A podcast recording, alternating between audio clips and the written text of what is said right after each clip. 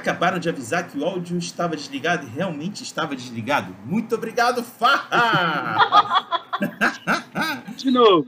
Vamos tudo de novo, não tem problema. Vamos lá, volta a fita. Salve, galera!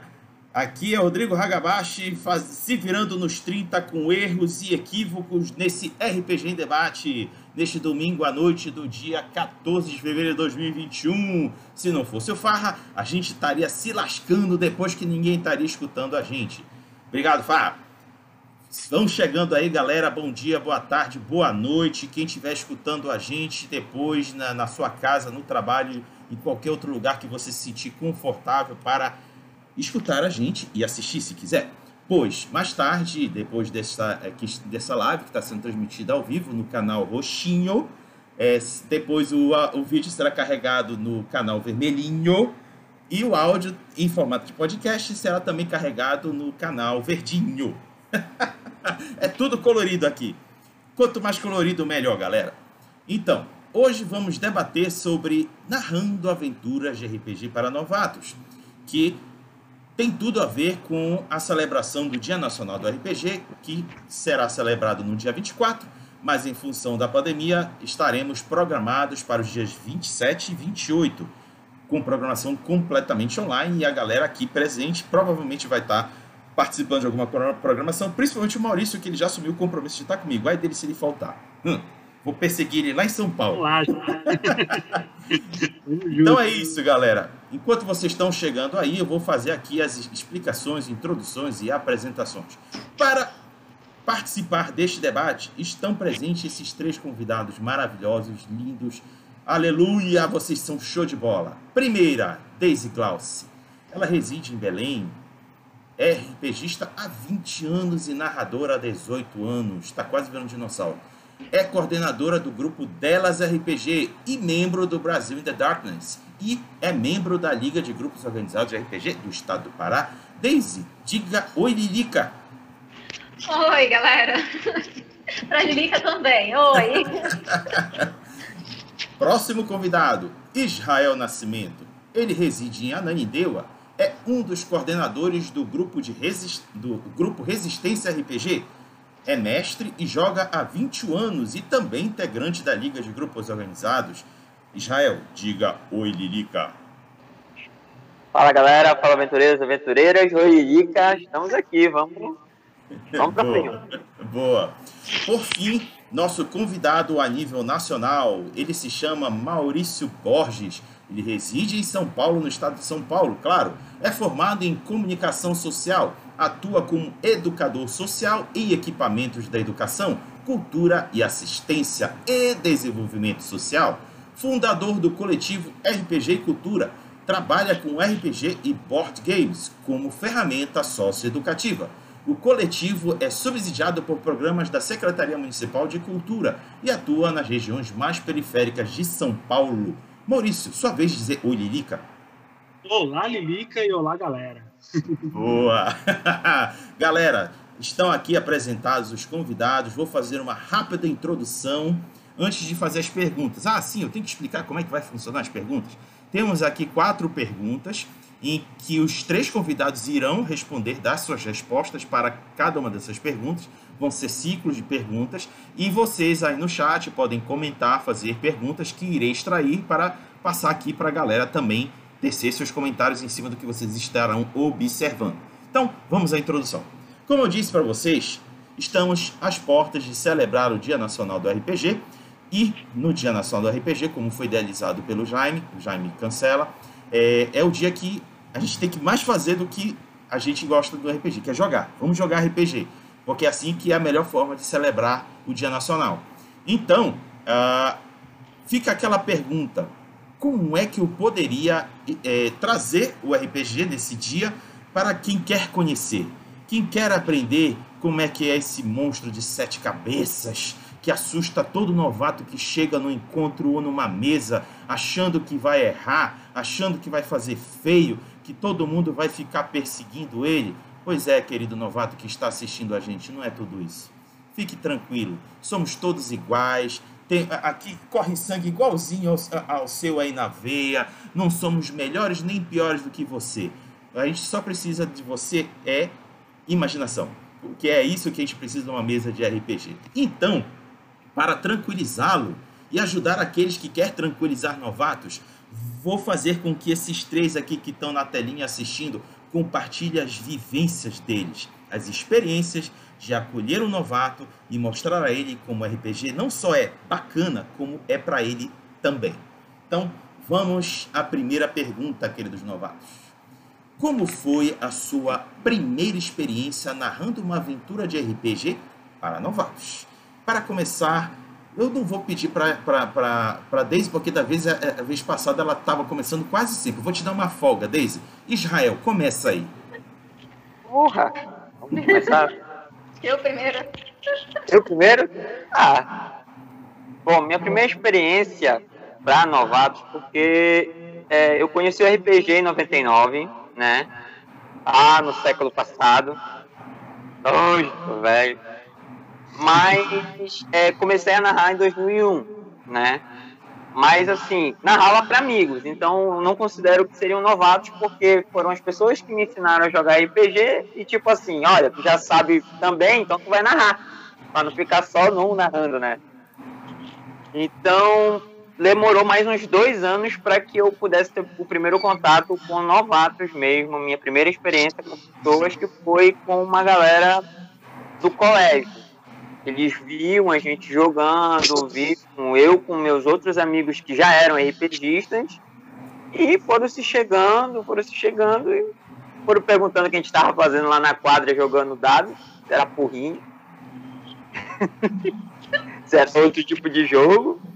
E, claro, era, era outros tempos, começo de 2000, Pô, era só uma folha de caderno, Raga. Era, não era ficha, nada impresso, era tudo aqui na folha do caderno. Foi assim que eu tive meu primeiro contato com o primeiro grupo de novatos. Então, eram pessoas desconhecidas, apesar de ser é, do mesmo colégio, né? Estudávamos no mesmo colégio, mas nunca tinha trocado ideia com o pessoal. Era um grupo muito misto, porque foi quatro quatro rapazes e duas moças, né? Que eu já conhecia porque elas eram né, namoradas dos dito cujo, tá? né? E começaram a, a, a, curtir, né?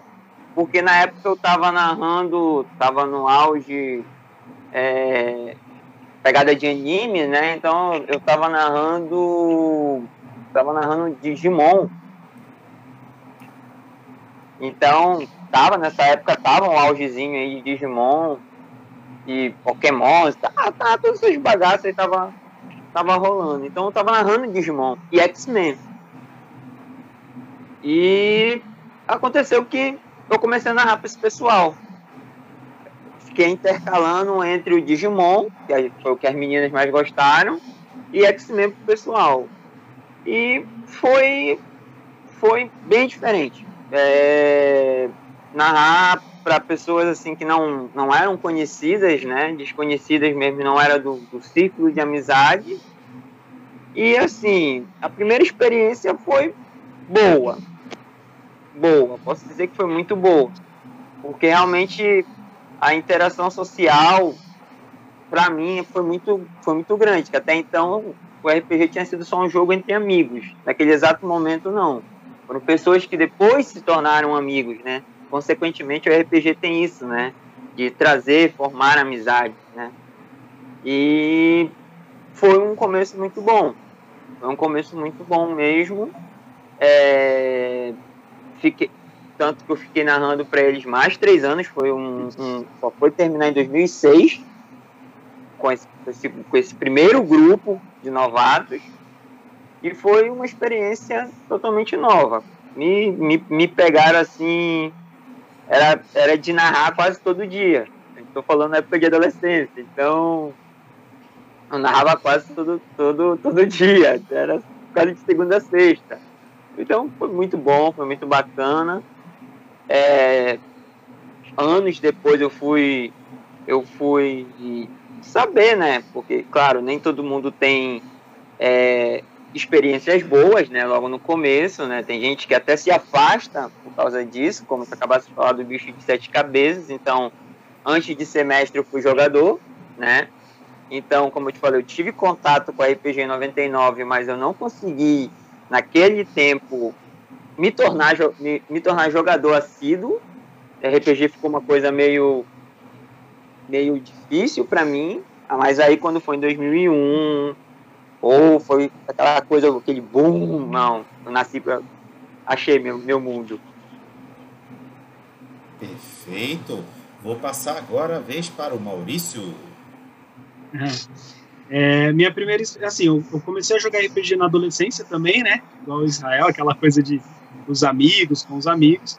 Eu era muito mais jogador do que narrador. Né? No começo da, da, da minha vida de RPGista, eu era mais jogador, narrei algumas vezes, mas sempre para amigos, os mesmos que me apresentaram né, o RPG. Então eu, eu me sentia até mais seguro ali naquela bolha. Né?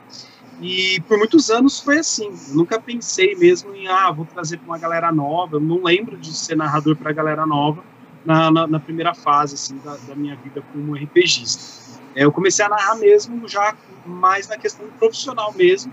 Eu virei educador social com uns 22. Já era, né, de algumas ONGs aqui da região, quando eu era mais novo. Mas com 23 eu comecei a trabalhar com adolescentes em medida socioeducativa, né, liberdade de liberdade assistida, prestação de serviço à comunidade, né, cumprimentos de medida. E, e aí eu pensei, poxa, podia fazer alguma coisa aí para esses adolescentes que né, trazer o RPG que é educativo, é cultural, como uma ferramenta para fazer esse atendimento. Mas eu não tinha a, a, experiência que meus amigos tinham tal.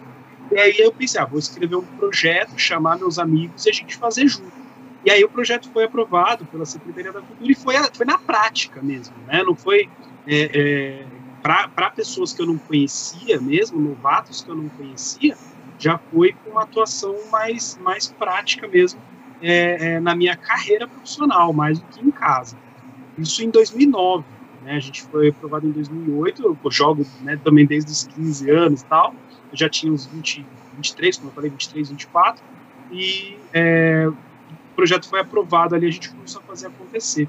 E, no início de 2009.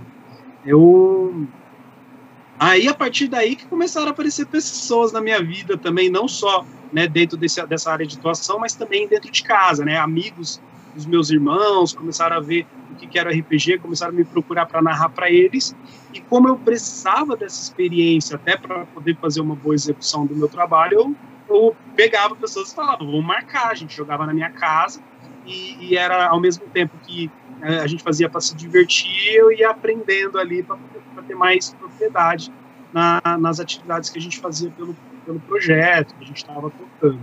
Né? É, então foi meio que, assim, eu era mais jogador do que narrador, como eu já falei, e depois eu fui adquirindo gosto ali em ser narrador e fui me desenvolvendo, mas é uma coisa muito mais recente dentro da minha vida de RPGista ser narrador do que a maioria das pessoas acha, né? Então o pessoal pensa assim, nossa, o Maurício narra desde... Não, não narrava, eu era o tipo de amigo que esperava o outro narrar, né? E aí, com o tempo, eu fui pegando gosto. Hoje eu mais costumo narrar do que jogar, mas nem sempre foi assim. Pode crer. E para fechar, Daisy. Gente, a minha primeira vez narrando foi assim, para pessoas desconhecidas que se tornaram amigas. Eu morava muito longe da faculdade, então, para seguir o caminho até a faculdade, eu levava o livro né, vampiros para ir pelo menos entretendo a mente até chegar lá. E aí, num belo dia de engarrafamento monstruoso no Almirante Barroso, o menino olha assim: Tu joga vampiro, eu quero. E eu nunca tinha visto ser humano.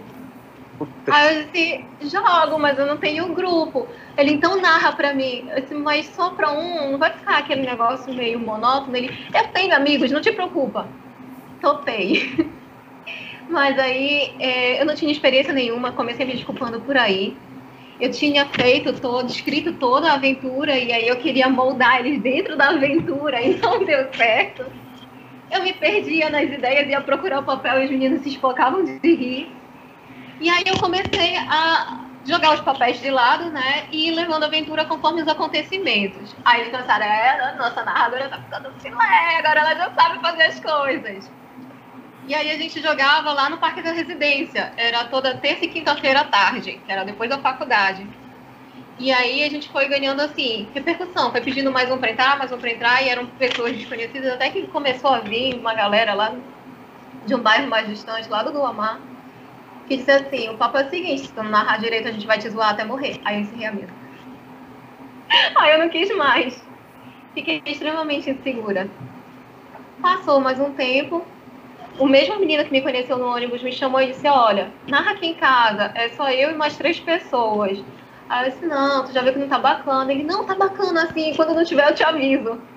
E aí eu comecei a narrar com mais tranquilidade, porque pelo menos ali na, na casa deles não tinha intromissão dos outros de fora.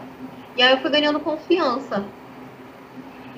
É, já narrar para novatos que não conheciam nada, nada do sistema, começou por aí também, porque só o menino do ônibus é que conhecia vampiros. Os outros só tinham muita vontade de jogar RPG porque o Jason falava o tempo todo. Então, meio que eu fui aprendendo junto com eles como era narrar, assim como eles foram aprendendo a jogar.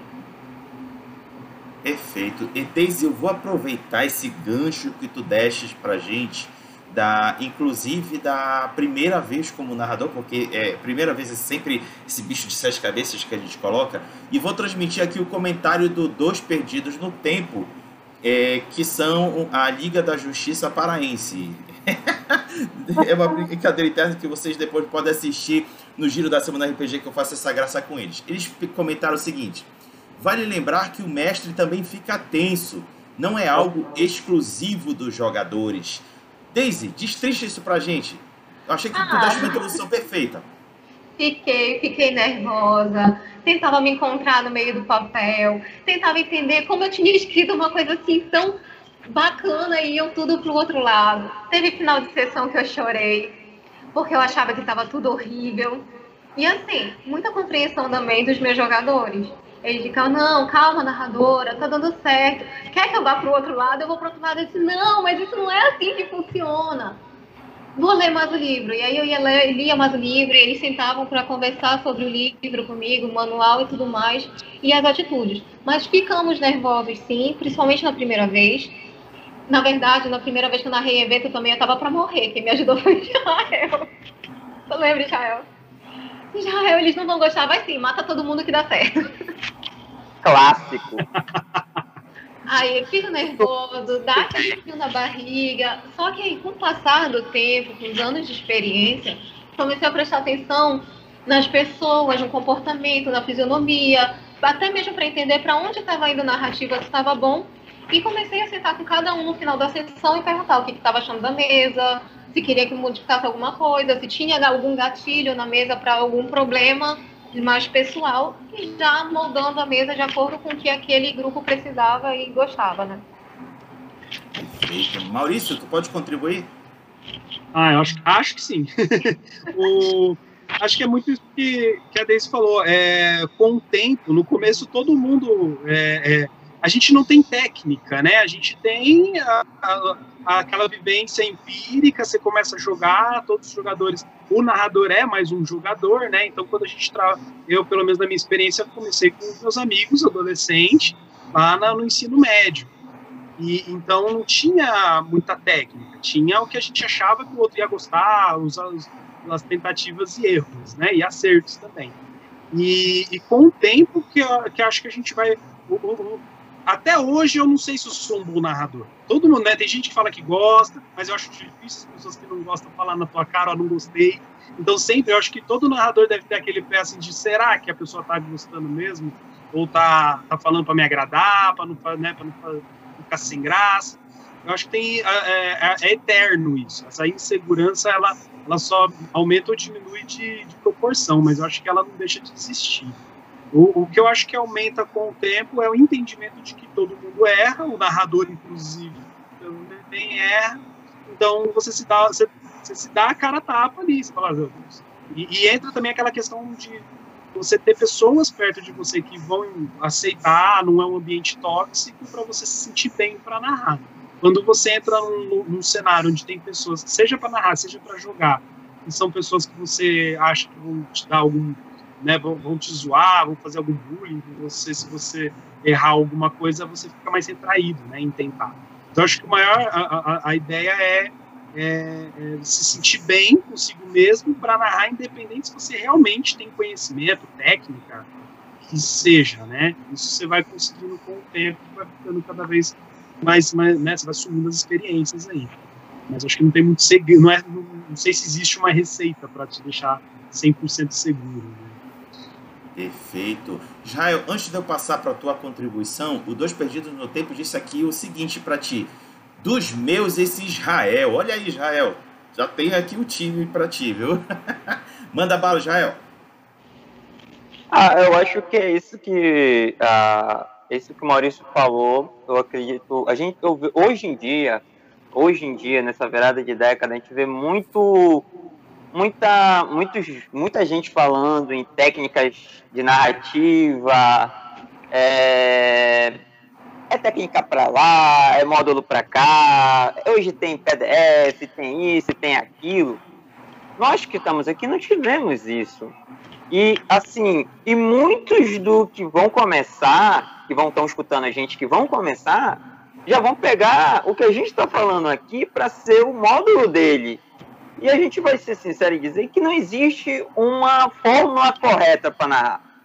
Eu acho que isso que o Marius falou é verdadeiro, que é, todo, você começa como um jogador. Eu, quando comecei, eu não tinha, é, como a Daisy falou, eu tentei fazer um mundo, montar um mundo. Eu cheguei depois, já em 2003, a fazer um mundo de um, um, um, cenário de RPG, plagiei, Tormenta lá e tal. Já tinha andado por toda a Arton e digo, vou sair desta, desse lugar aqui e vou fazer uma ilhazinha aqui. Essa ilhazinha virou um continente com 143 reinos. Só que é como diz a Daisy, tem uma hora que a gente se perde, tem uma hora que a gente se coisa. Aquilo era um garoto, era, era um garoto de 16 anos que chegou com 18 e tinha umas ideias, mas como disse aí o Maurício, uma coisa é tu narrar pra galera que tu curte e tal, são teus amigos, que é o que a gente indica para aqueles que são novatos e tal, começar, né? Claro, você vai começar com aqueles seus amigos, aquela galera que curte as mesmas, as mesmas coisas que você curte, ou seja anime, seja série, seja é, medieval, seja cyberpunk, a, a, o, aquilo, o seu próprio estilo, né? Aquilo que você curte. E é, é, pessoalmente eu falando, é, de 2001 até 2003, eu não tinha confiança de narrar para outras pessoas. Eu fui tipo como a Daisy falou aí, os meninos chegaram comigo, pô, a gente quer jogar. Eu fiquei, pô, eu fiquei sem palavras, porque por problemas pessoais mesmo, por acontecimentos que aconteceram na minha vida, eu fiquei uma pessoa muito retraída tu olha assim, pô, o a Daisy me conhece, pô, o Israel fala pelos cotovelos. Mas até eu conseguir falar pelos cotovelos com a pessoa, tá aí a Daisy, né, que, que rola às vezes a intimidação, não agora, né, que eu passei por esse estágio aí de, de perca de constituição, mas eu era maiorzinho. Chamava então, ele de grandão, tem que escolher agora outro apelido. É, outro apelido, né? Então, Daisy me se lembra como eu era e tal. Pô, eu era aquele gordinho do fundo da sala e não falava nada, então era muito retraído. Então, eu digo sempre digo que para mim o RPG foi uma terapia. Eu encontrei pessoas boas, também encontrei pessoas ruins, já mais no mais para frente, né? Que, que assim como a Daisy diz, né? A Daisy usou uma, uma expressão aí muito importante, né? Gente que te bota para trás e tu fica inseguro, né? Por mais que às vezes o tema e o sistema de RPG que a gente escolha seja fácil, é, as pessoas, o, o, jeito das pessoas, a forma como elas levam o jogo, né? Às vezes pro lado pessoal, levam é, egos e outras coisas para mesa e tal, algumas coisinhas escondidas gente que já joga há muito tempo sabe. Mas é, retrai. O, o, o Maurício bem falou aí. Mais nervoso fica o narrador. porque a gente quer que ele se, é, a gente quer que a galera se divirta, a gente quer se divertir com as pessoas. E, pô, se teus amigos que quando tu joga já te zoam, né, como diz a Daisy, né, já riram quando dá uma errada, né, Daisy? Imagina as pessoas que não te conhecem, que ficam assim, tipo, pô, mas tu não, tu não conhece, tu não, tu não, tu não, tu não joga há muito tempo. Pô, hoje, hoje em dia, com meus 36 anos, até hoje eu escuto isso. Às a vezes, regra de ouro, é a regra de ouro. A, regra de ouro. A regra de ouro. Então, a gente conheceu pessoas, eu acho que de todos nós, que não tiveram assim a mesma sorte, às vezes de, de começar com bons narradores e o que é, é, espantou a gente, que foi o meu caso. A pessoa, a primeira pessoa que narrou para mim me espantou do mundo do RPG.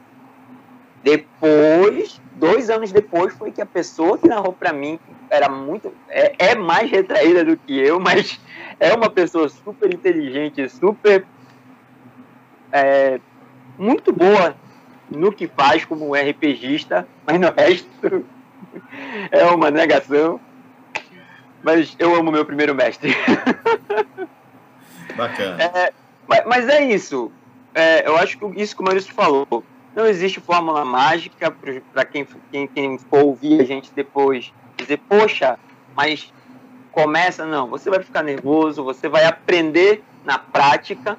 Hoje sim, existem maneiras a gente pode falar N coisas né, que, que a gente pode utilizar para ajudar, mas mesmo assim, por mais que você leia um livro hoje em dia, ah, 100 maneiras de narrar um RPG, vai ter a 101. Sim. Vai sim. te pegar despreparado e tu vai. Não, você vai aprender jogando, você vai aprender junto com os seus jogadores e né? Como disse o, o, o, o Maurício, principalmente se for um, num bom ambiente. Você tem que se achar. Eu acho também que. Oi, desculpa, Deise. É, é sempre um desafio e conforme você vai ganhando a experiência, você vai se adaptando. Por exemplo, é, eu já juntei uma mesa de novatos e veteranos. E os novatos ficaram desesperados porque os veteranos iam praticamente engolir eles. Eu disse, não, calma que eu sei o que fazer. Eu dei todos os poderes que pode imaginar para os veteranos eles não sabiam usar. Porque querem encher de, de disciplina, de bolinha em tudo que é canto e depois não sabem nem para onde vai. Acabou que os novatos ainda se saíram muito melhor na missão do que os veteranos. Então, assim, eu consegui diminuir o embate, que seria determinar o que, que eles podiam fazer ou não, logo de cara, né? E deixar todo mundo confortável. Agora eu só consegui chegar nisso depois de, gente, 16 anos narrando. Então leva tempo. Pra mim, pelo menos, levou. Maurício? eu acho que, assim, até para complementar o que todo mundo já falou mesmo, mas, assim, acho que vem também uma, essa pegada de narrar, vem de uma pegada da necessidade, né? É, geralmente a gente narra aquele sistema, aquele tema, ou aquele sistema que a gente quer jogar e ninguém narra pra gente. Então, é. assim, é, é, é, uma, é uma sina. Eu não sei se, se é, é, é uma percepção minha ou se é do mundo mesmo. Porque, por exemplo, eu gosto muito de StarCraft. Eu gosto muito do jogo StarCraft de computador. E eu gostava tanto que eu queria jogar uma mesa de StarCraft e nunca ninguém pensava em fazer uma mesa dessa. Até que eu falei, quer saber? Vou ter que eu fazer para os meus amigos jogarem. Então, acho que a pegada de começar a narrar, ao mesmo tempo que existe quando você tem um grupo ali que a galera faz uma rotatividade e tal, sempre tem aqueles narradores mais exemplares, como o Israel falou também. Eu também lembro dos meus narradores aqui, muito carinho, né? Daqueles que me, me são meu, minhas referências. E, mas muito que, que faz a gente querer narrar é quando a gente quer levar um tema, quer levar uma proposta ali que, que a gente quer levar para a galera. Um amigo meu uma vez deu a ideia da gente jogar os miseráveis, porque a gente ia fazer uma prova sobre os miseráveis, a gente não queria, não queria ver livro, não queria ver o filme, então vamos jogar a mesa de RPG. Aí quem deu a ideia é que vai ser o narrador, geralmente. Né? é uma sina no, de vez em é quando também. Perfeito. Então fechamos o primeiro ciclo. Vamos à segunda pergunta. Quais são as dificuldades que você já enfrentou ao narrar uma aventura para novatos? Vamos agora bem detalhado. A Deise já deu um exemplo, mas eu vou explorar agora as dificuldades do Maurício. Manda, Maurício. Oba, é...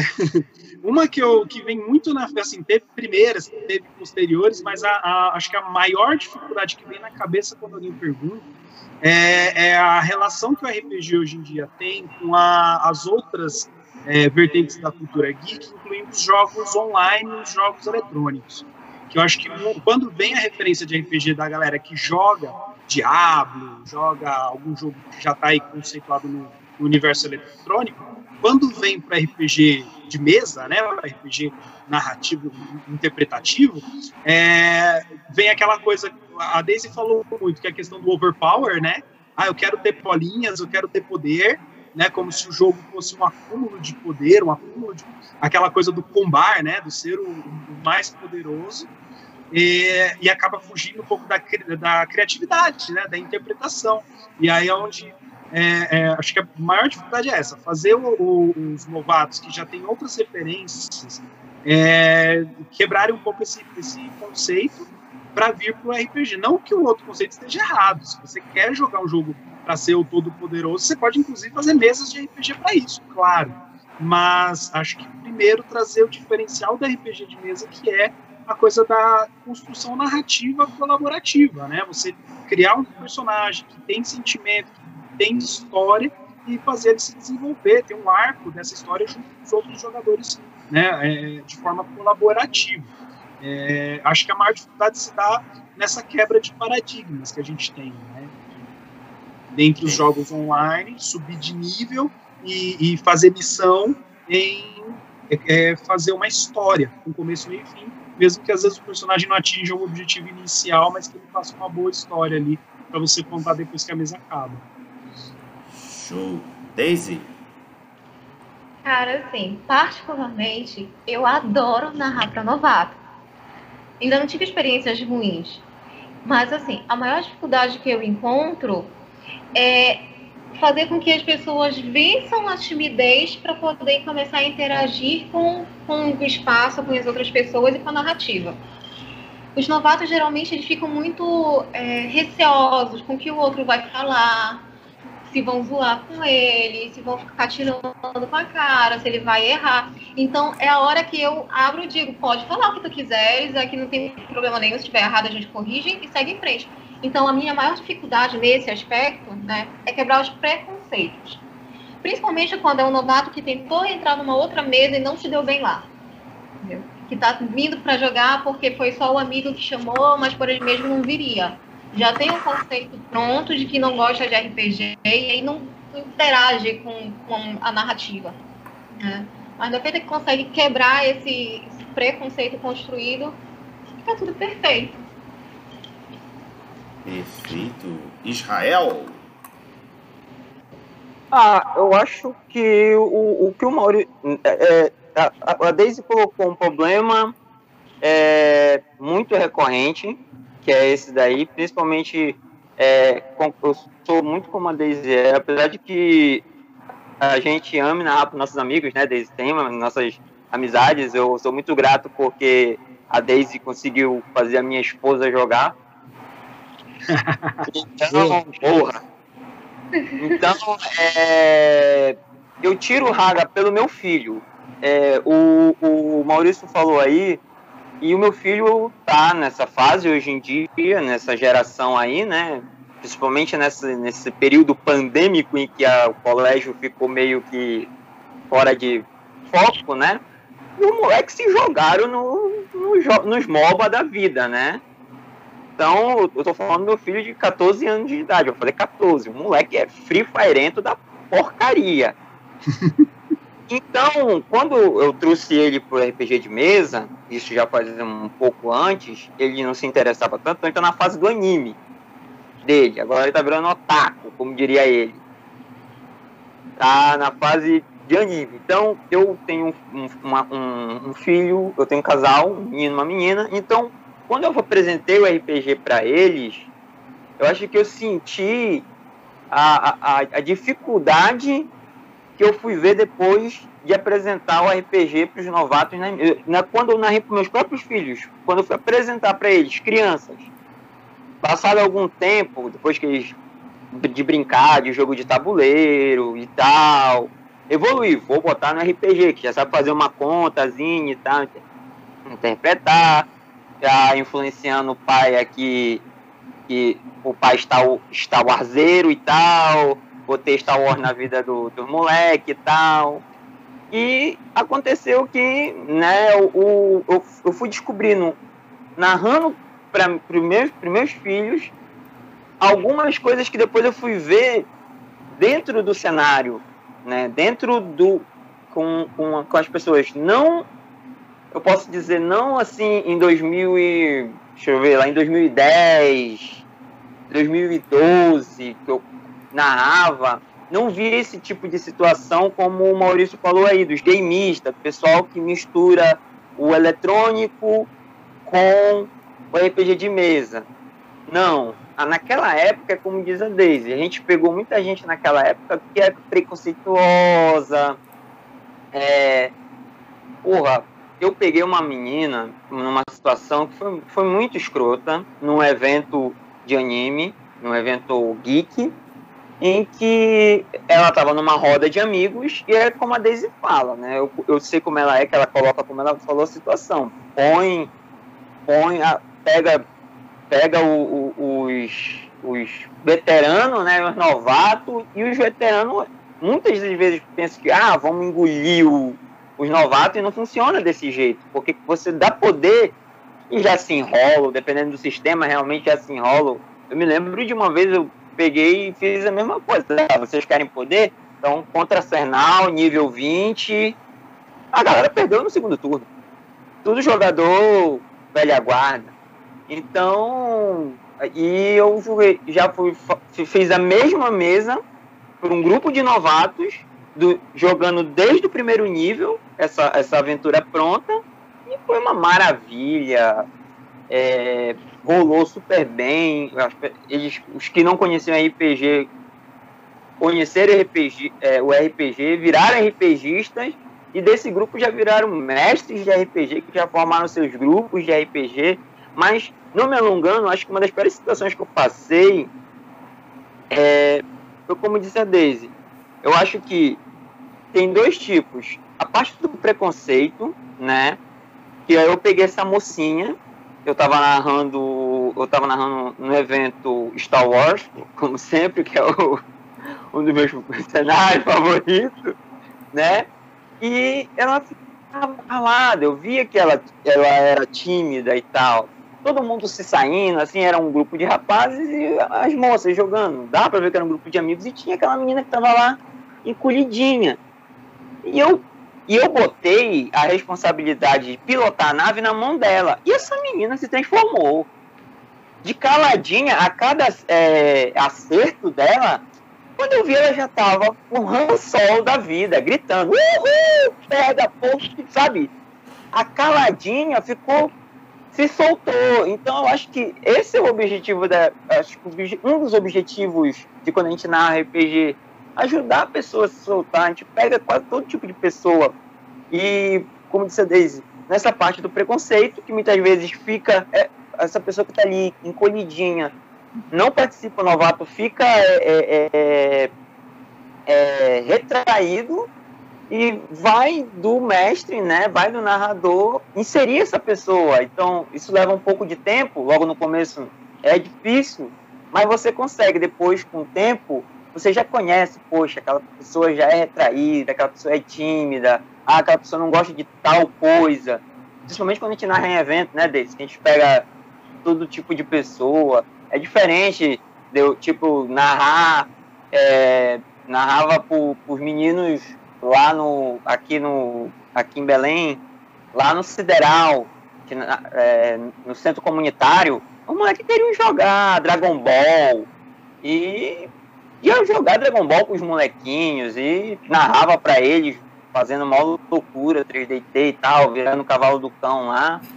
E assim era com eles. Mas hoje, hoje, hoje mesmo, como o Maurício falou, eu acho que o maior, o maior problema que eu tenho enfrentado hoje, nesse período, principalmente hoje quando a gente narra é, na forma é, não, online. não online, é pegar esses jogadores, Raga, que confundem.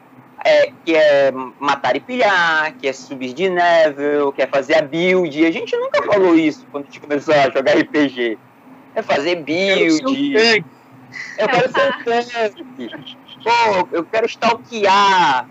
Ah, não sei o que. Usar um, um, uns argumentos dos jogos eletrônicos que ajudam muito, né, que são muito bons, mas que quando chega no, no, no interpretativo, na RPG de mesa, que é onde você tem, diferente do game, que você só, só pode atirar mas aí você chega no RPG e você vai narrar uma cena pro cara em que, olha, suas balas acabaram. O que tu fazes? A pergunta é clara. Aí o menino trava. A pessoa trava, porque não é o game, não é um LOL da vida. Uma vez eu, eu tive que fazer uma experiência, agora, nesse período online, em que eu peguei um grupo de adolescentes, eu, percebi que eles eram viciados em, em Warcraft, eu não... É, a minha esposa é muito muito inteirada nessa parada aí de Warcraft, né? ela que jogou bastante. Então eu fui pesquisar a lore do jogo, né? Eu fui pesquisar a lore do jogo e narrei uma aventura, um, um, um X1 entre Ordem e Aliança, entre esse grupo de, de, de, adolescentes. E eles ficaram, é totalmente diferente, porque eles estavam acostumados com a plataforma virtual. E quando foi pro RPG que, que eles tinham que pensar como os personagens dele, teve um que já se sentiu assim, cara, eu não sei, o, o da aliança, eu já não sei se eu quero matar o cara da horda. Entendeu? Ele sentia, eu digo, tenta pensar, tu faz a pessoa é, sentir o personagem, né? Sentir. É, é, é trai as coisas diferentes. Então, eu acho que uma das maiores dificuldades no passado mas que ainda é hoje, no, infelizmente, no nosso presente. Preconceito, né? Alguns preconceitos que existem e não são poucos.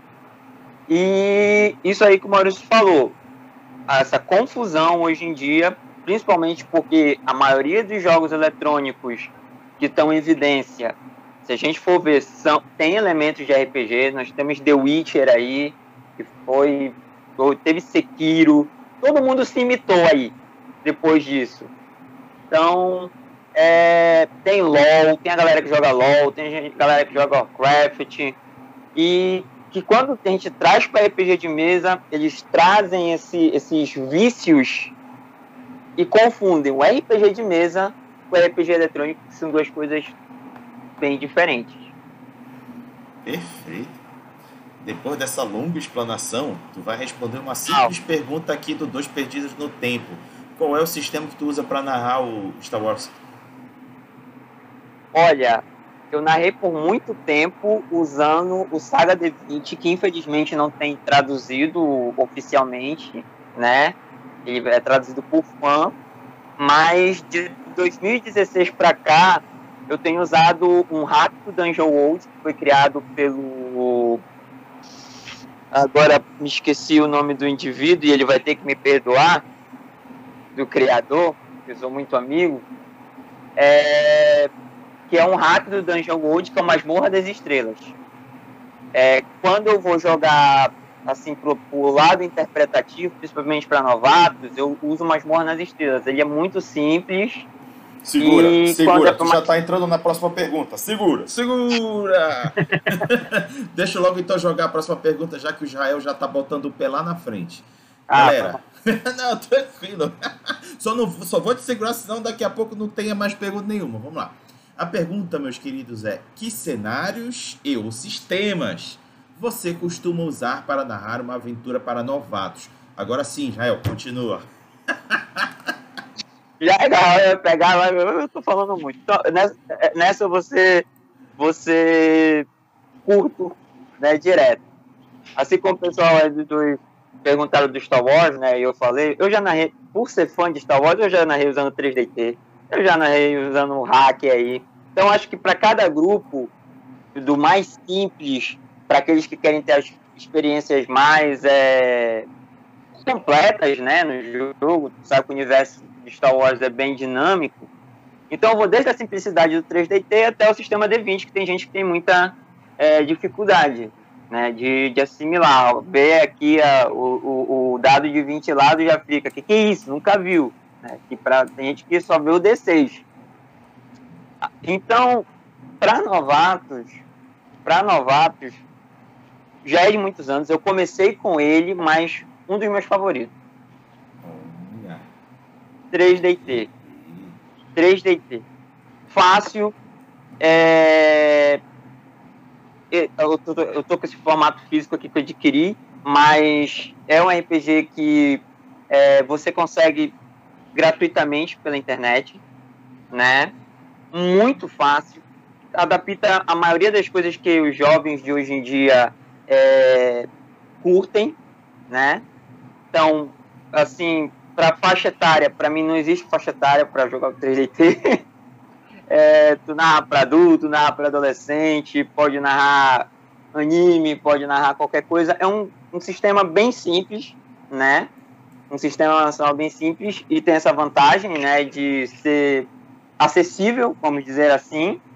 E outro que eu utilizo e indico muito, que é outro nacional, que é uma paixão minha, Wolf Dragon. Uh. Que é do Antônio Sai do Família Name, que eu tenho ele em formato físico, só que ele também pode ser adquirido né, lá no site da Buró, de graça, e você, a, o, o, você mestre novato, que olha pro D&D, vamos dizer assim, que é o carrão de cena do, do hoje em dia no mundo geek, quem assistiu, né, Maurício, Stranger Things, vai ver o D&Dzão lá, não vai entender muito é. ou nada, aí que é um sistema D20, aí eu entro Wolves Dragon.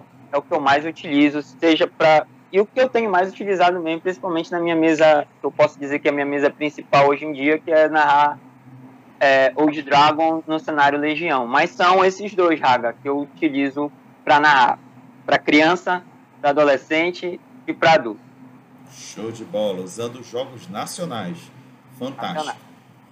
Daisy, sua vez? Então, vampiros. É meu vício, é minha paixão, só que assim, tem uma diferença. Quando os jogadores são novatos dizem assim, ah, nunca joguei RPG e senta, eu baseio mais nas ações interpretativas do que em rolagem de dados. A rolagem de dados já vem gradativamente, conforme vai pegando um pouco mais de experiência, vai aquecendo ali dentro da mesa e vai. Agora, para criança, eu costumo narrar mais de 2D6. E eu fiz uma experiência muito boa com Interpreta, Raga. Foi muito bom mesmo. E assim, é muito simples, não tem muita regra, é só dar algumas situações, rolou o dado. Quando a criança já vestiu, a gente fala sobre os sistemas. É isso? Matou? Uhum. É, foi rapidinho. É porque assim, a paixão universal é vampiros, né? Então Sim. eu tento acostumar os jogadores com aquele terror pessoal.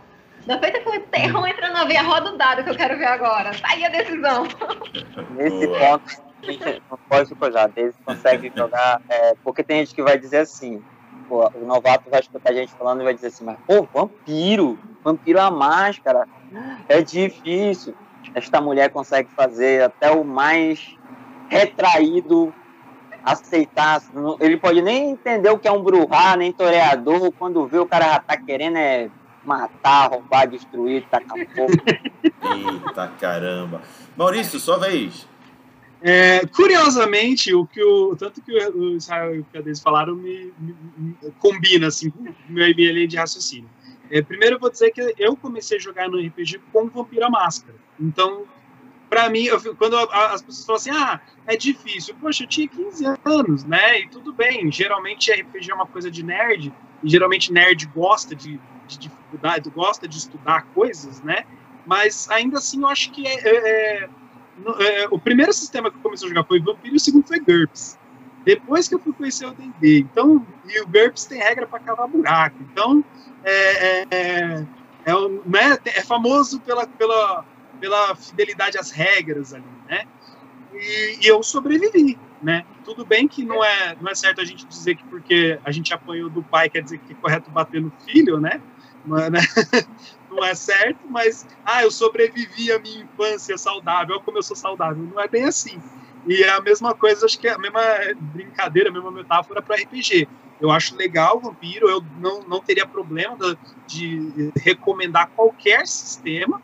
Né? Eu acho que o grau de dificuldade não é, a, não é o que me faz pensar em qual sistema eu vou abordar. Mas eu abordo o 3D também, porque não é nem a questão da facilidade às regras, mas porque quanto mais desapegada a regra é, mais apegado ao, à interpretação você tem que ser, né? E, e convenhamos que nem, por exemplo, o D&D. O D&D é tem a parte interpretativa, mas é ganhar XP matando a base de matar monstros. Então ele é, uma, ele é aquela coisa de sair, sair no combate. Né? O, o, o, storytelling já não, já tem a questão, você tem natureza e comportamento previsto para ganhar pontos de, de, né, de, de, força de vontade, tá? então a interpretação está prevista na ficha, né? Então acho que todo o sistema tem suas vantagens e desvantagens. Pela minha experiência com escolas, é, eu peguei, me apeguei ao 3D por quê? Por muito tempo eu usei o Tormenta, usei o sistema D20 de um modo geral, só que eu notei que quando eu ensinava o Tormenta, por exemplo, é, a maioria dos alunos ficavam com aquele sistema e ficavam viciados. Depois você vai, tipo, dois anos depois, conversar com a pessoa e ela joga Tormenta. E aí você fala, poxa, mas você não foi ver os outros, né? O outro, é, o conceito do RPG, não o jogo do RPG. Vai ver os outros jogos também.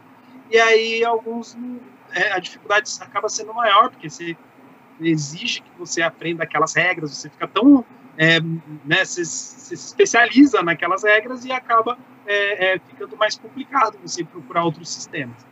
Já o 3D eu, eu sinto que tem essa pegada. Ele te deixa livre para você aprender o que é o conceito. E se você quiser experimentar mais complexidade, a partir dali você pode escolher que caminho você vai trilhar. Se você vai para o sistema Storytelling, se você vai para o D20, né? Ou qualquer outro, se você inventa seu próprio sistema, né? Então eu, eu, eu, vou mais nessa pegada do e de perfil também. Uma coisa que ficou da outra pergunta que eu, que eu queria complementar o que o Israel falou é, é que eu acho que mais importante que o sistema que vai ser usado é a, é a proposta, né? dependendo, não existe um sistema melhor ou pior, vai depender da sua proposta. Se a sua proposta rola uma inter. Dá para você jogar. Ele estava por exemplo, de, do, de Guerra nas Estrelas. Se você for fazer um Guerra nas Estrelas interpretativo com storytelling, dá para fazer. Se você for fazer combate com DD, com sistema D20, dá para fazer. Se você quer fazer com overpower e apelar, seja apelando com 3D e apelando com GURPS, dá para fazer também. Acho que vai dar proposta, vai do que você quer qual é o tom que você quer dar para a narrativa, né? E, e, aí entra aquela questão de o, o, que que a gente espera, o que que o novato espera do jogo, né? A gente espera que, que ele seja igual a um jogo de luta, que seja igual a um jogo de videogame. Se for, tudo bem, né? O que pareceu ruim dizer que é, trazer elementos dos jogos eletrônicos é, é, é uma dificuldade, mas como o Israel também falou, pode ser uma estratégia para você usar aquelas referências para explicar como é que o jogo funciona, né? O diferencial do jogo na mesa. Acho que é mais ou menos isso. Então, eu gosto do Vampiro, uso o 3DT, é, Old Dragon também acho sensacional, e, e, mas eu particularmente tenho usado muito 3DT, mais, muito mais do que os outros, assim. Passando, passando por D&D, Tormenta, né, o sistema D20 de um modo geral, Storytelling de um modo geral, mas 3DT impacta mais para novatos, no Perfeito. meu caso. O, o DM Farra está dizendo aqui no chat que o D&D quinta edição já favorece a interpretação, tanto que temos a mecânica de inspiração. De fato, quinta edição trouxe algumas coisas positivas. É, a bronca é a acessibilidade para ter o jogo nas mãos. É, é o diferencial entre o, entre o D&D hoje e o 3DT ou o Dragon, que exemplos que são usados aqui que você pode adquirir gratuitamente na página das editoras. Mas legal o D&D já ter esse tipo de mecânica que, que privilegia a parte do roleplay dentro de um jogo de RPG. É, meninos, vou aproveitar aqui um comentário da Beatriz. Ela fez um comentário que eu acho interessante a gente é, nossas observações. Ela escreveu: Veterano bom é aquele que acolhe os novatos. Diante do que ela está falando, é, eu lembro de uma palavra que é fundamental no que tange a, a, a, a, ter novatos na nossa mesa, que é o acolhimento. Esta é a palavra, acolhimento. Como vocês fazem o acolhimento desses novatos para sentar na mesa com você?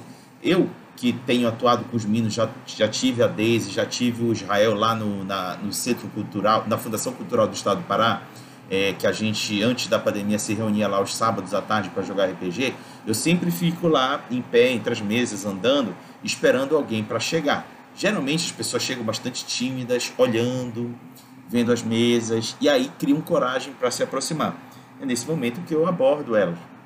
Tento ser bastante amigável, tentar entender o que ela está desejando e conduzi-la para as mesas que tem disponível para jogar. Pra, o, o que eu tenho em mente é que sempre os novatos falam: tenho medo, ele tem algum medo. Essa é a palavra quase sempre que sai da boca deles. Tem medo de errar, tem medo de não saber das regras, tem medo de prejudicar o grupo, dentre outros medos que fazem parte desse, desse, desse bando de medos. E aí eu passo para vocês para apelar a experiência de vocês. O que vocês fazem para acolher os novatos? E a começar pela Daisy. Tá, é mais ou menos assim. Oi, você quer ouvir a palavra de Caim? Aí é nosso pai. É, só que deixa de Jeová, é muito assim. Primeiro, antes de inserir o novato dentro do grupo, é conversar, explicar o, o que é vampiros, introduzir um pouquinho do universo, né? E depois sentar e vamos lá. Esse aqui é o fulano, vamos interagir com o grupo e ficar muito atenta. Para quê? Para a reação do grupo com relação ao novato. Entendeu? Para ver se tem algum estranhamento ali, se é uma coisa fora do jogo ou é de dentro do jogo, porque ainda tem esse detalhe, né? Tem algumas pessoas que não se cruzam muito bem, mas na hora de jogar sentam na mesma mesa. Então, o meu acolhimento é mais assim, é sentar com a pessoa, conhecer a pessoa, explicar o que é o RPG, explicar qual é o jogo, explicar para onde vai, dar aquela sinopsezinha da mesa, que até mesmo, por exemplo, uma vez o Raga me trouxe uma pessoa para vir jogar. E aí, quando eu estava explicando, eu disse, não, mas não é isso que eu quero. Eu quero uma coisa assim, mais é, alienígena, outro mundo, assim, então vai jogar com o a mesa do lado. E aí ele foi, sentou pra jogar com o Chulo, se deu muito bem, depois voltou a dizer, narradora, na semana que vem é contigo, tá? Tudo bem. Porque essa que é a parte boa da gente ter o Centur, né? Tinha o Centur, era que eram vários sistemas dentro do mesmo espaço. Né? Então tinha a oportunidade de oferecer diversas coisas. Mas basicamente, basicamente é explicar o que se está fazendo ali e ouvir a pessoa e ficar muito, prestar muita atenção na reação do grupo na primeira mesa, né? Que é para poder equacionar as diferenças e dar uma segurança para o novato poder se expressar. Perfeito, Israel, sua vez. É, como a Beatriz falou, né? Mestre virtuoso, né? É aquele que acolhe o novato.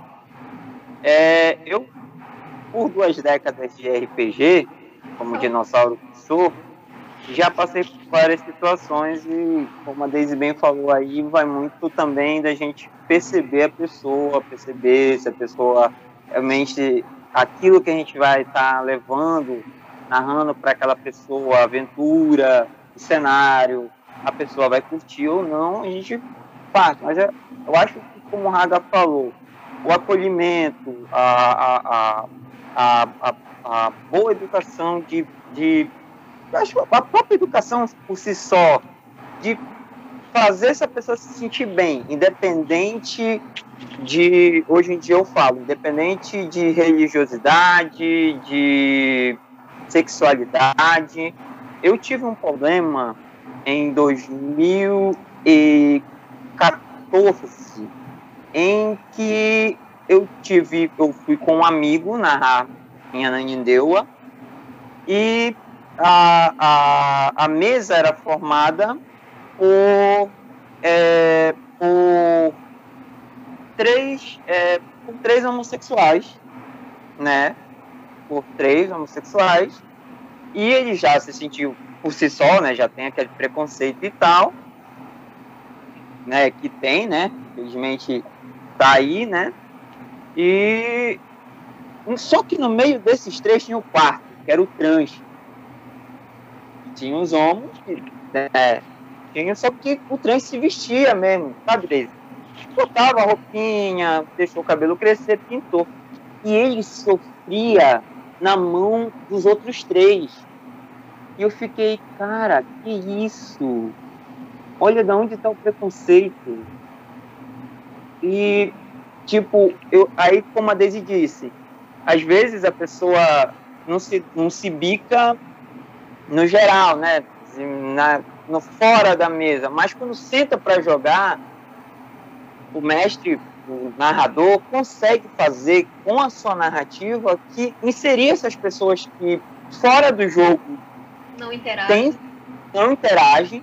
E aí eu senti foi um problema para mim, foi, foi uma novidade para mim, porque tipo existia um preconceito existiam preconceitos desde ali da década de 90, década de 2000, é, tipo, entrar uma menina no, no, no grupo de RPG.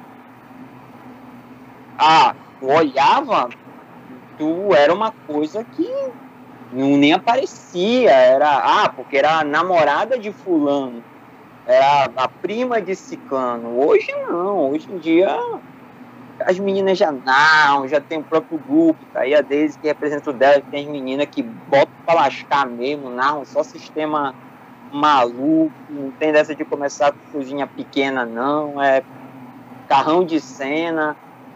E, tipo, isso foi com os anos que aconteceu, mas a gente passou e passa. Isso não quer dizer que passou, não, mas passa ainda por esse tipo de preconceito é, acolher é acolher dessa forma. Às vezes você, como o, o Maurício bem vai entender aí, como trabalha no social, é bem diferente a gente narrar no centro da cidade e narrar na periferia. Narrar num espaço mais distante, narrar para o pessoal que não tem acesso mesmo àquilo. Aquilo se torna a diversão deles de tal maneira. Aí, tipo, como eu, eu dei o exemplo do, da galera do Dragon Ball, era só o que eles sabiam. Então, o que, que eu ia fazer? Ia colocar um D&D?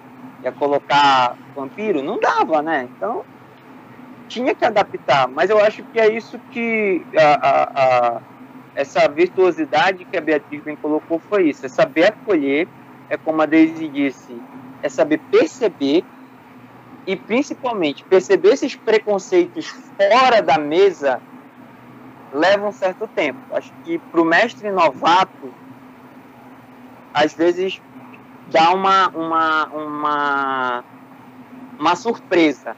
Mas para você, jogador, agora falando para o jogador, veja esse mestre, veja com quem você vai narrar. Se você tem dificuldade de sentar, às vezes, com você que é menina, tem dificuldade de jogar, já teve alguma dificuldade de jogar com alguém, com um mestre homem, joga. O que não falta é mestre hoje em dia. As narradoras, boas narradoras, ótimas narradoras. Que o, o rapaz, né, tem o, o, o rapaz homossexual que muitas vezes se sente já por si só, com dificuldade de se, de, de, de se relacionar e tal, pela sexualidade. Não, mano, eu jogo católico, eu botei católico, gay macumbeiro, é, tudo só numa mesa, joguei aventura e os caras saíram tudo de boa. Religião não atrapalhou, sexualidade não atrapalhou. É isso que a Daisy diz, é perceber. Eu acho que é, é chamado de tato, tato social. Eu acho que o Centur nos ajudou muito nesse movimento, desde quando nós começamos a narrar lá, a trabalhar lá junto com a Raga, porque vai todo tipo de pessoa, né? Vai tipo de pessoas de classes sociais, de, de, de classe social diferente, às vezes de sexualidade diferente, de religiosidade diferente. Então, a gente tem que ter jogo de cintura e acolher. Esse é o acolhimento que eu acredito. No, no Cintura eu passei por uma situação assim um pouco complicada com relação a novato, que veio jogar vampiros, né? E olhou pra ficha e disse, tá, onde é que eu coloco que o meu vampiro brilha? Porque tava com a mente presa lá em. Eclipse, né? Crepúsculo. Aí todo mundo da mesa começou a rir. Eu disse, peraí, me dá só um minuto. Eu fui chamando de um por um. Eu disse, gente, é o universo de vampiros que conhece. Agora ele vai entender que vampiro não brilha nesse universo. E se quiser andar no sol, pode andar, mas a fortitude tem que estar lá em cima. E aí o grupo começou a ficar, não, pô, a gente sacaneou o cara. Foram lá, sentaram, e não, desculpa. E a gente começou a conversar sobre como era vampiros. Mas esse primeiro impacto, assim, se não tivesse alguém que dissesse, ei, peraí, não vai rir do colega agora, não tira onda com a cara dele por isso, e, e aquela pessoa não ia gostar do RPG, ia levantar e acabou. É, sem o tato, não ia. Perfeito. É. Isso mesmo, Maurício, mande bala. É, então, eu, eu- muito seguindo a linha né, que os dois falaram, o, a, a questão da regra de ouro. Né? Uma coisa que está escrito é que a regra de ouro é que o narrador dá dita a regra final. Só que, junto, pra, pelo menos para mim, quando eu explico ela para quem está entendendo, conhecendo RPG, eu explico que vem valores aí. Não é só ah, o, narrador manda. Né? Eu explico assim, por que, que o narrador tem essa regra? Porque o papel dele não é ter razão. O papel dele é divertir os jogadores. Então, provavelmente, se ele colocar alguma circunstância que vai prejudicar algum jogador ali de alguma forma, pode ser uma catarse no futuro, pode ser uma ilusão, né? Às vezes o jogador fala assim, por que, que tem o escudo do narrador? Porque às vezes você está enfrentando uma ilusão e ainda não é hora de você descobrir que aquilo é uma ilusão. E se você, se o narrador te explicar o que está acontecendo, ele vai te dar o, o spoiler, né, do, do plot twist. Então confie no que o narrador está promovendo, no entendimento, e aí eu explico para os narradores, no entendimento de que o papel do narrador não é sobressair sobre os jogadores, né, mas trazer a diversão. Ou fazer uma, uma outra alusão aqui, é assim, não adianta você ser dono da bola se não tiver ninguém para você chutar a bola junto, né, então você pode ser o dono da bola, pegar ela na mão e depois ninguém mais brincar com você, adianta ter a bola, é a mesma coisa o narrador. Não adianta você ser narrador sem jogador, sem gente querendo jogar a sua mesa.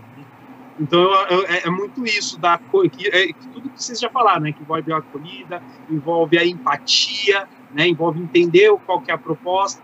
O Denis falou assim, ou ficar prestando atenção no que os jogadores estão valorizando na mesa, justamente para alimentar aquilo. Às vezes você, ah, mas eu eu fazia isso, né? Quem não fazia, mas eu, eu, eu, eu queria às vezes passar uma mensagem nas minhas mesas e os jogadores queriam outra coisa. E eu ficava. Ah, não, mas vocês têm que fazer a missão do rei. O rei que mano é rei, mata esse rei aí e vamos pra, pra taberna, né? E aí você fala, então, aí o narrador eh, ah, que é mais experiente, acho que com o tempo você aprende assim: se os jogadores não querem dar ouvido pro rei, não adianta colocar todos os pretorianos. eh, não eles não vão fazer, eles vão se matar, mas não vão seguir a linha que você está impondo, né? E aí acaba sendo uma imposição. Então você tem que pensar na proposição e não na imposição, né? Você tem que propor. E se o grupo aceitar, você vai manda para frente aquilo. Se não, você toca. E quando é uma atividade mais a longo prazo, que nem a Deise falou, a- a- é uma coisa que eu gosto muito é da sessão zero, né? Você sentar com os jogadores, pensar o que você quer, o que, que todo mundo quer, pensar em antecedentes junto com os jogadores. Não me dá seus, seus antecedentes prontos é, ou aceite aí o meu, a minha história pronta. Vamos sentar junto. A, a- eu acho que a RPG já começa antes de rolar dado quando você está criando cenáriozinho, criando as, a, a, a, é um, mais um elemento que você tem aí para saber o que a, a galera quer fazer na sua, na sua campanha. Né? Acho que é bem isso. E, e queria fazer uma menção aqui que a Bia que fez esse comentário aí sobre os né, o narrador, ela é do coletivo, ela é do RPG Aí, ela é a segunda mais velha no coletivo.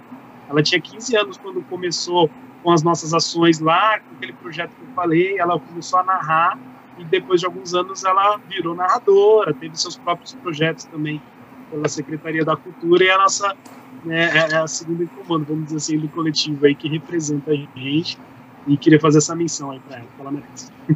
Show de bola, meus parabéns, viu, Bia? Legal. Vamos aqui à nossa última rodada de pergunta e comentários. A pergunta é: o que você recomendaria a um narrador que deseja narrar uma aventura de RPG para novatos. Maurício, como tu já estava falando, continua aí nessa marcha, é, nessa sexta marcha que tu já está. O que eu recomendaria para. Você fala de sistema. Em geral, o que, que você recomendaria para a pessoa começar a narrar para o novato? Seja sistema, seja acolhimento, Olha, faz assim um apanhado geral. Coisa, primeira coisa que vem na cabeça também, eu sou sendo espontâneo, que eu acho que é, acaba sendo mais legítimo, é, é faz, faz, o que gosta. Faz, né, tipo, pensa em algo. Não adianta, por exemplo, é, se eu pegar um tema que eu não manjo, que eu não ou, ou que eu não tenho manta, posso até gostar, mas eu não tenho tanta afinidade quanto o outro, talvez não dê tão certo, né? É, aqui, de novo, aquilo que a gente falou lá atrás. Geralmente a gente acaba narrando aquilo que a gente gostaria de jogar, né? Então, assim, ah, eu tenho, eu gosto muito de é, terror. Eu gosto muito de suspense ou de uma coisa mais do submundo, né? Meio storytelling. Meu, vai, vai narrar essa temática, vai, vai procurar Vampira Máscara, Changeling, o que você acha alguma coisa nessa, nessa proposta ah, não, eu gosto de super-heróis, eu tô na pegada da Marvel, eu tô na pegada do The Boys, eu quero fazer alguma coisa nesse sentido. Vai, vai, vai, eu acho que pegue o que você mais se sentir confortável e proponha, né? Claro, conforto demais também acaba deixando é, a gente estagnado, não aprende, não, evolui, né, não se desenvolve. Mas fazer essa concatenação entre, entre é, é, se sentir na propriedade não necessariamente na propriedade, mas na, na no afeto na, né, com aquilo, na vontade de fazer aquela proposta, mesmo que erre, você aprende com erro, do que fazer algo meio que forçado, assim, ah, porque a galera hoje está falando de, de um tema bem específico, eu vou narrar aquele tema específico para agradar. Às vezes você só vai ter o um efeito contrário, porque você não vai ter a mesma é, é, propriedade que aqueles dos jogadores, vai entrar naqueles conflitos do que é, é como é que é a palavra?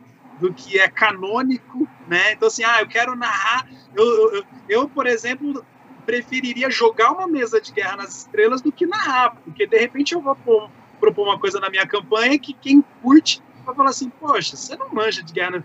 Nunca que isso ia acontecer no mundo canônico. Então, para evitar essa coisa, eu acho que rola você procurar algo que você se sente mais na propriedade, na liberdade. Assim. Eu, eu acho que é a primeira coisa que vem na cabeça. Sinta-se procure um tema que você sente à vontade, basicamente. Show. Daisy, sua vez.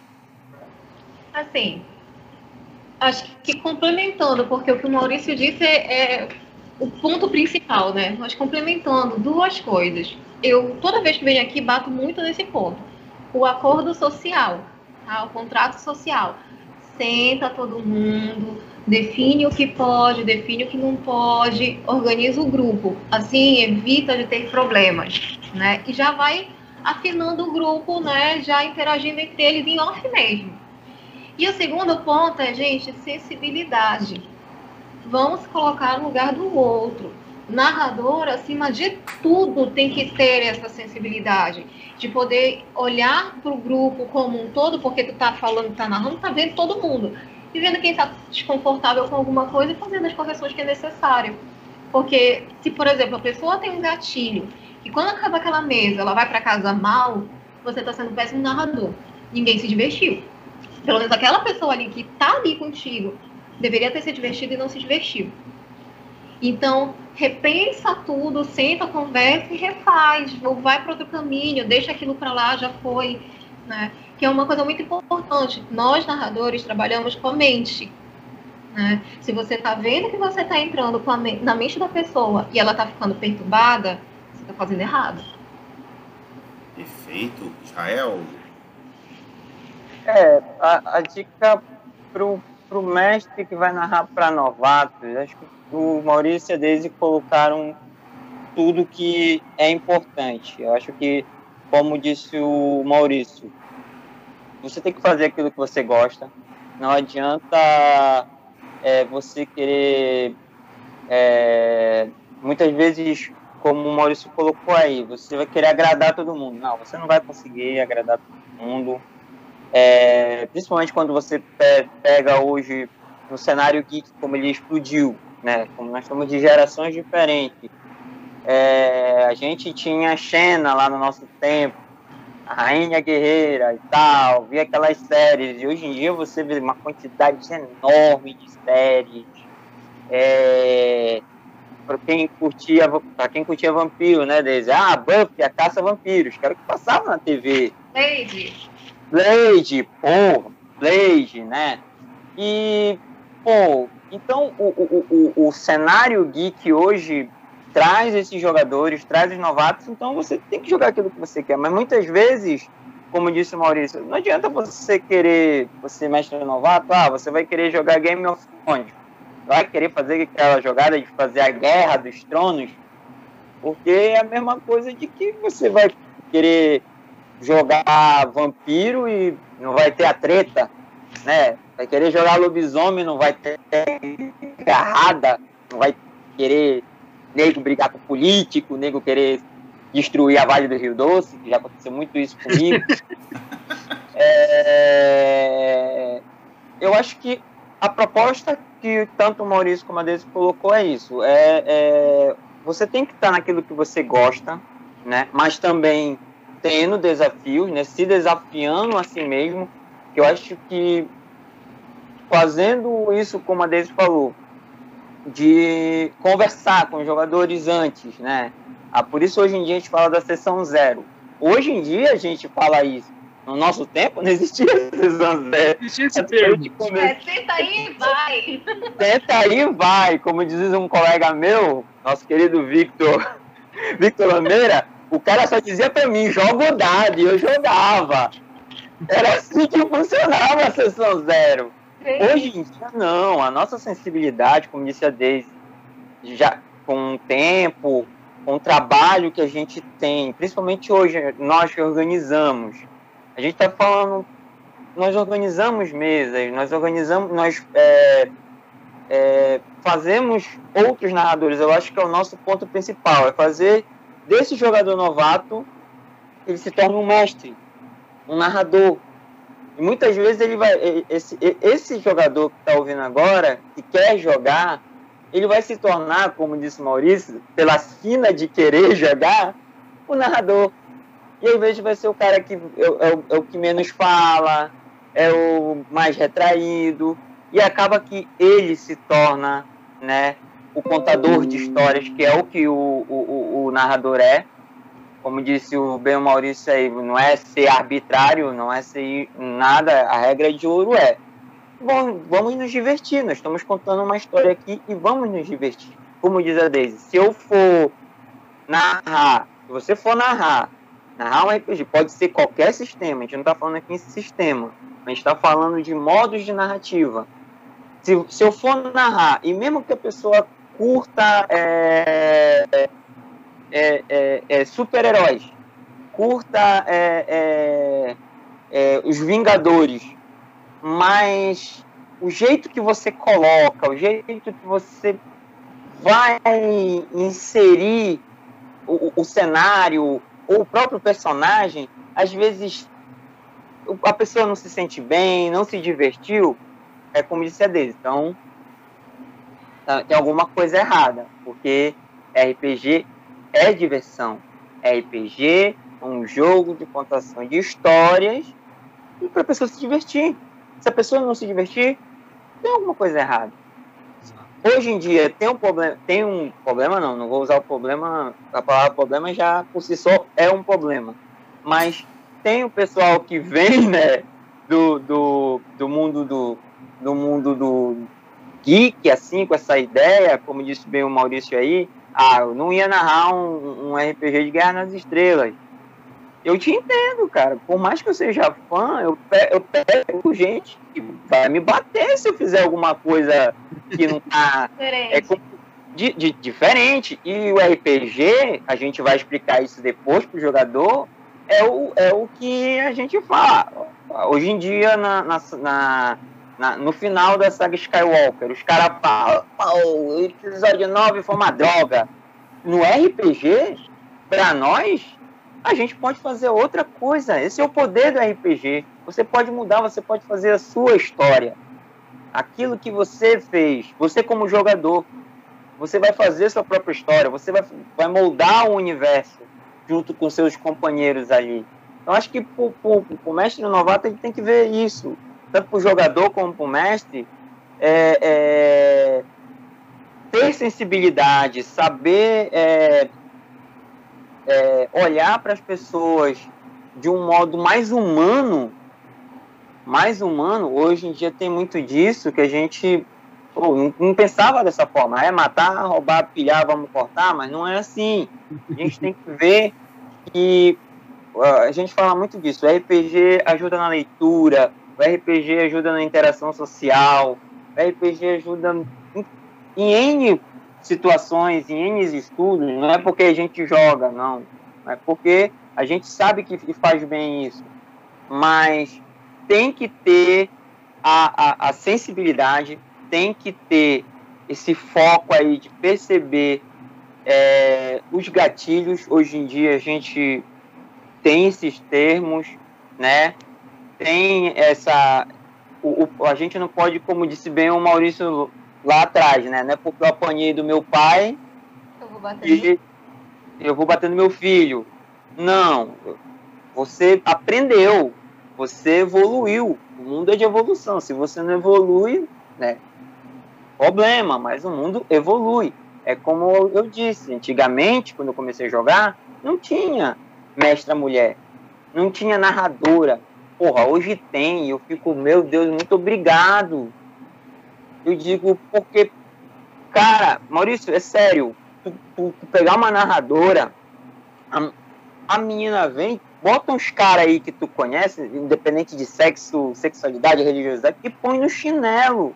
E às vezes tu pensa que é aquela caladinha assim, mano, ela é uma sadomasoquista que tá ali ela só tá esperando Isso, ela só tá esperando. Ela quer só ter oportunidade. Então, eu acho que pro novato tem que ser isso. Fazer o que gosta, ter sensibilidade e divertimento. Se você não divertir a pessoa, pode ser seu amigo, pode não ser, pode ser uma pessoa desconhecida. Se a pessoa saiu se sentindo mal, tem alguma coisa errada. E, e, gente, eu só falo um assim, complemento. Desculpa, mas só um complemento. Se Guerra nas Estrelas não agrada os fãs de Guerra nas Estrelas, imagina mas... Porra, não é? É verdade. É verdade. E assim, gente, eu falo muito da responsabilidade do narrador, da responsabilidade do mestre, por conta de uma experiência própria que eu tive. Eu tinha uma jogadora que chegava, a gente começava a rolar os dados, ela ficava toda mexida, saía da mesa chorando. Aí eu disse, poxa, tem alguma coisa que eu estou fazendo errado. Sentei, conversei, ela me explicou, não, eu jogo na mesa de fulano de tal. E toda vez que eu jogo na mesa de fulano de tal, acontecem umas coisas muito desagradáveis. Sentada contigo jogando, eu lembro. Aí eu disse, quem é esse fulano de tal? Ah, tá aqui o telefone dele. Liguei, fulano de tal, vamos conversar? Sobre uma jogadora X porque tá acontecendo isso, isso e isso. Ele, ah, se ela não tem coragem para jogar, o problema é dela. Nossa, que O posicionamento dele, eu sentei com ela e disse: é o seguinte, ou você joga comigo ou você joga com ele. Com os dois não dá. Ia ficar muito, muito triste de perder uma jogadora, eu gostava muito, muito dela. Mas para ver ela saindo da mesa naquele estado, eu não ia. Nem ia querer. Aí ela foi, conversou, se entendeu lá, veio disse, não, narradora, eu vou ficar aqui. E aí acabou esse, essa, esse terror de fato de sentar para jogar. Então, pela experiência que eu tive, eu digo, narradores, futuros narradores, tenham sensibilidade, prestem atenção nos jogadores de vocês. E os jogadores novatos, vão em frente, falem o que vocês querem, o que vocês gostam, para vocês poderem se divertir, porque se vocês não conseguirem se divertir, ninguém está alcançando o objetivo no final das contas. Gente, eu tenho que comentar o seguinte: é, eu gosto muito quando eu tenho aqui um RPG em debate em que eu preciso fazer muito pouca contribuição, porque é, é, é legal escutar. Fala pra caramba. Não, gente, é porque é legal escutar a vivência dos outros. Eu sou daqueles que gosta mais de escutar do, do, que falar. Pode parecer difícil acreditar, mas eu gosto mais de escutar, porque eu tenho uma visão, mas alguém posicionado em um outro lugar tem uma visão diferente da minha. E ele compartilhar a visão dele comigo me faz perceber coisas que eu não estou enxergando do local em que eu estou. É por isso que falo o tempo todo: se coloca no lugar do outro, tem empatia pelo outro para você compreender os dores e os sabores que ele sente. Aí a partir daí a gente consegue criar um ambiente confortável, não só para ele, mas para mim também, porque eu vou compartilhar o mesmo espaço com aquela pessoa e outra e outra e outra. Então eu só tenho a agradecer a vocês três porque vocês trouxeram visões muito legais que só fizeram construir esse momento de debate aqui neste domingo à noite. Porém, infelizmente, estamos chegando ao final. Terminamos aqui o, as perguntas e chegamos ao que eu chamo de considerações finais, que é o momento em que cada um dos convidados vai mandar um tchau para a galera, vai falar suas últimas falas e se quiser fazer até o seu jabá, fiquem à vontade, o espaço é de vocês. E o primeiro será o Israel. Bom,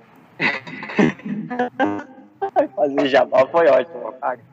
Fazer jabá é ótimo. Bom, para quem é de Belém e região, né, já ouviu falar do Resistência RPG, é, eu já falei muitas vezes, nós somos um grupo de narradores que busca levar o RPG para todo mundo. Seja para narrar no, numa praça, seja para narrar no chão, seja para narrar onde for.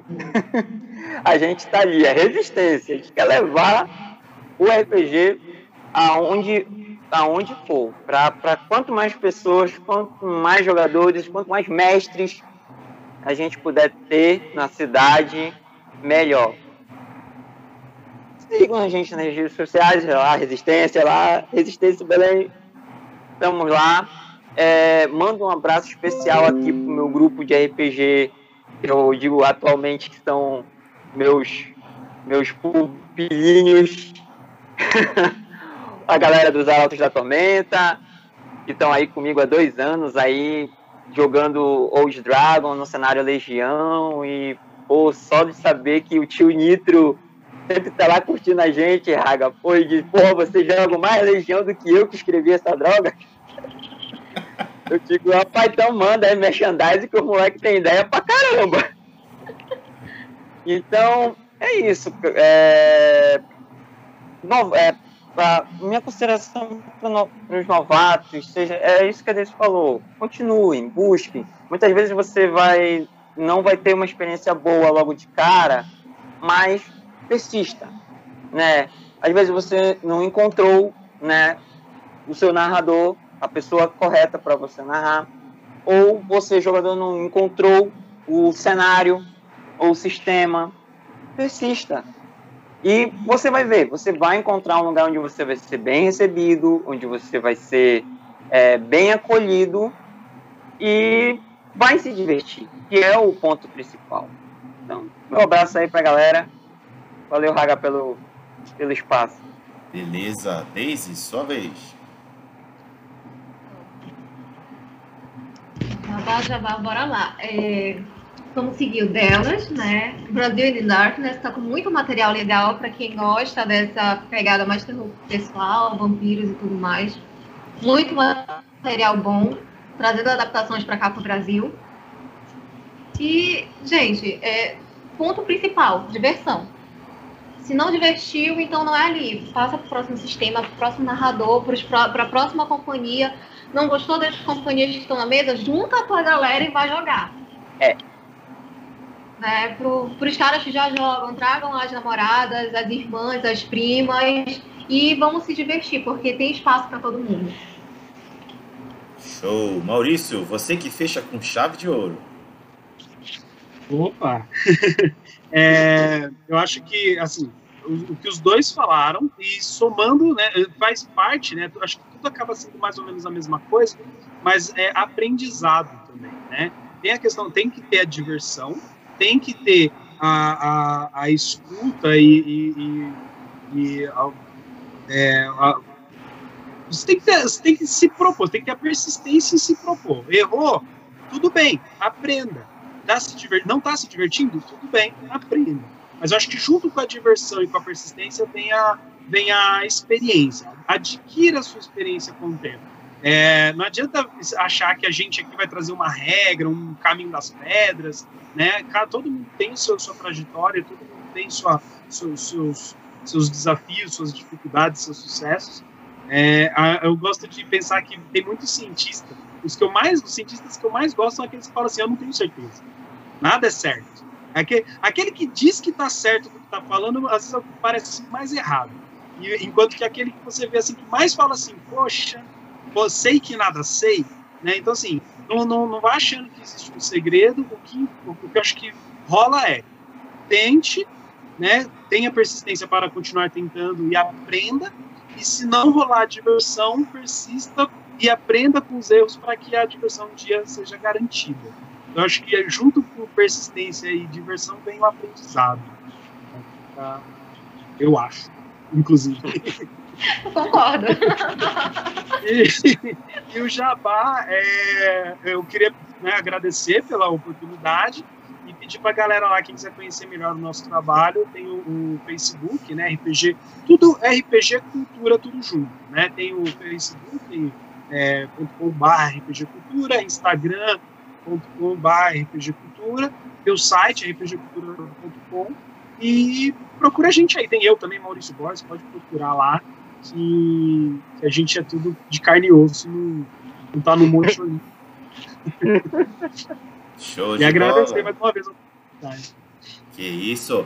Foi um enorme prazer ter Deise, Maurício e Israel aqui trazendo suas contribuições, compartilhando suas vivências em torno dessa temática que foi super interessante de debater, que é narrando aventuras de RPG para novatos. Agradecer aos três por terem estado aqui neste domingo à noite, gastando suas horinhas, que poderiam estar com seus familiares, mas estão aqui conversando sobre esse papo que eu acho muito legal. Agradecer a quem participou aqui do chat, comentando, mandando perguntas para a gente. Muito obrigado a vocês por terem participado.